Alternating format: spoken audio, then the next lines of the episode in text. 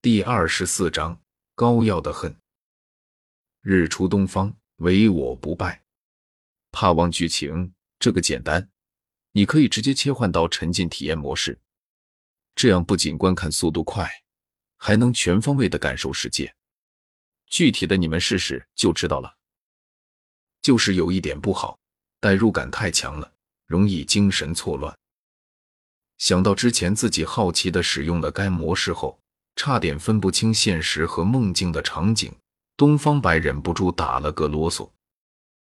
不过，关于这点弊端，东方白暂时是不会说出去的，因为不能只有他一个受罪。沉浸体验模式。看到东方白的回复，宁采臣半信半疑的点开了沉浸体验模式的介绍。沉浸体验模式使用该模式后。群员在观看记忆副本时将会独立结算时间，退出后不会对所在世界的时间流动造成任何影响。注：不主观进行观看会被踢出该模式并结算时间。而当他看完沉浸体验模式的介绍后，眼睛一亮，因为这所谓的沉浸体验模式简直就是他们这些需要不大量翻的群员最好的福音。既不用担心自己错过剧情，还不用消耗大量的时间用来补番。想到这里，他在打开《聊斋志异》记忆副本的同时，毫不犹豫地使用了该模式。亡灵骑士，谢谢，我去试下。而日出东方，唯我不败。随着沉浸体验模式的开启。宁采臣惊讶地发现自己周围的环境竟然瞬间改变了，而他的视觉也从原来的第一视觉变成了从高空俯瞰而下的上帝视觉。而就在他四周打量着四周的时候，故事开始了。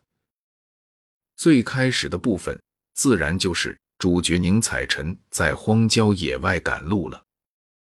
单就这点而言。跟他之前补过的剧情几乎没有任何区别，唯一一点不同的是，原本只是屏幕里形象的人物，如今变成了毫无违和感的真人。除此之外，就是四周的环境，无论是树木，还是流水，亦或是野草，每一处都无比的真实，给人一种仿佛真的置身在聊斋世界的感觉。为了测试这沉浸体验模式是否真的就像介绍里所说的那样，宁采臣直接把整部《聊斋志异》从开始看到了结尾。然后，当他回到现实之后，他惊喜地发现，现实的时间竟然还真的没有发生任何变化，而且聊天群里最新的聊天发言也是他回复“日出东方，唯我不败”的那一条。不管多少次看这个聊天群，都感觉它的存在相当不可思议啊！而且现在更是掌控了时间的力量，看来以后我们这些群员的未来会很美好啊！不过这沉浸体验模式代入感也太强了吧？如果不是我记得自己有聊天群，和记忆副本里的那个宁采臣不同，我都差点分不清现实与虚幻了。这样想着。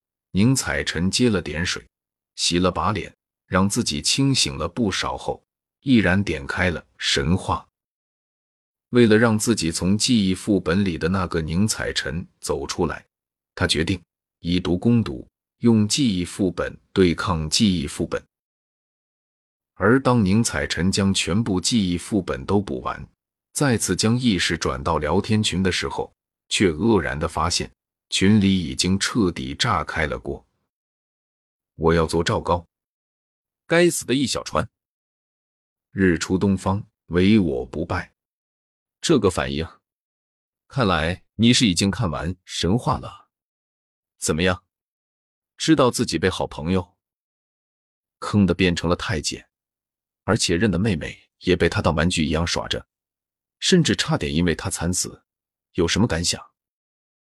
我要做赵高，我不会让记忆副本里边所发生的一切在我的身上重现的。出云独女，所以你的意思是打算直接杀掉他吗？我要做赵高，不，那样就太便宜他了。我要做赵高。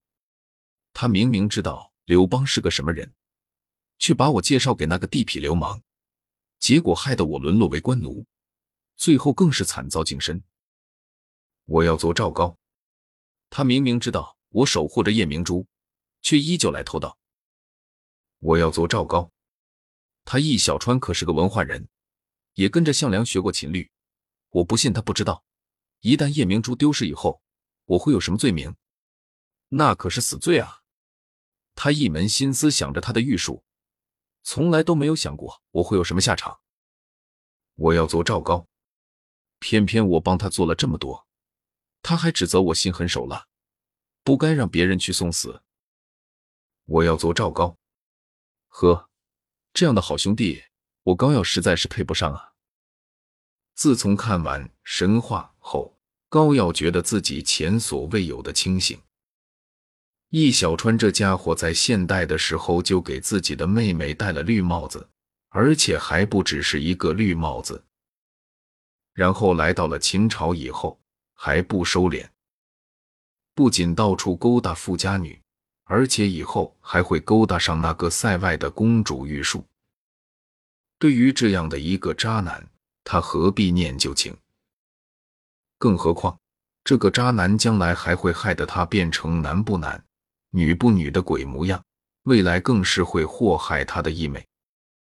日出东方，唯我不败。那你打算怎么办？我要做赵高。